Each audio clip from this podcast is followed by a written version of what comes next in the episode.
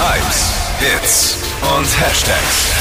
Flo Kerschner Show Trend Update. Wir kennen und lieben sie alle, die mega leckeren TikTok-Food-Trends. Uh. Ähm, gab ja einige auch im letzten Jahr. Ja. One-Pot-Pasta, Pesto-Egg, Croffles, so geil.